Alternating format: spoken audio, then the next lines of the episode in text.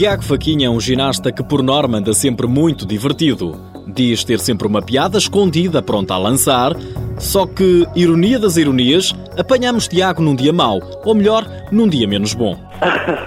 por acaso estou num estágio no Porto e os dias não têm corrido muito bem.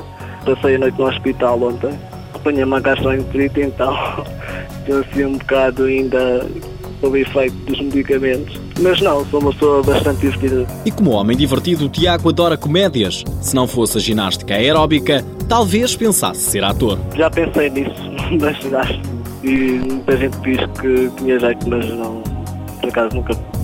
Já pensei há muitos anos, mas não, não me vejo como ator. Não se revê nessa profissão por causa das câmaras e dos microfones. Tiago Faquinha odeia a fama. Muito, odeio. Odeia ser reconhecido? Sim, sim. Porquê?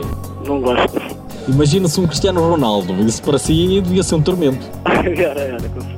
O destino quis que fosse a ginástica aeróbica a sair-lhe ao caminho. Tinha 12 anos quando começou a praticar.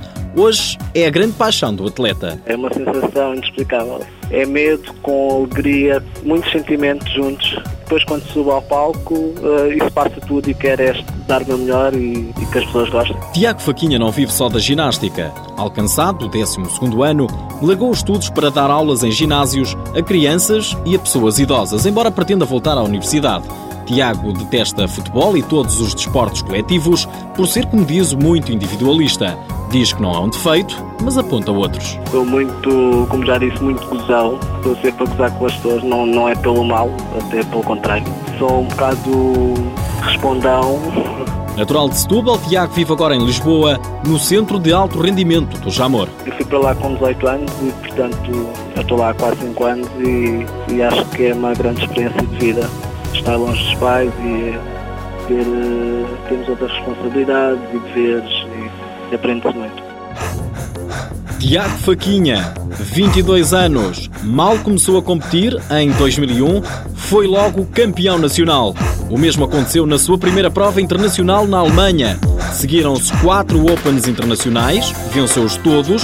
No Campeonato do Mundo em 2004 atingiu o quarto lugar. Nos Jogos Mundiais em Taiwan alcançou um brilhante sexto lugar. Apoio Instituto do Desporto de Portugal.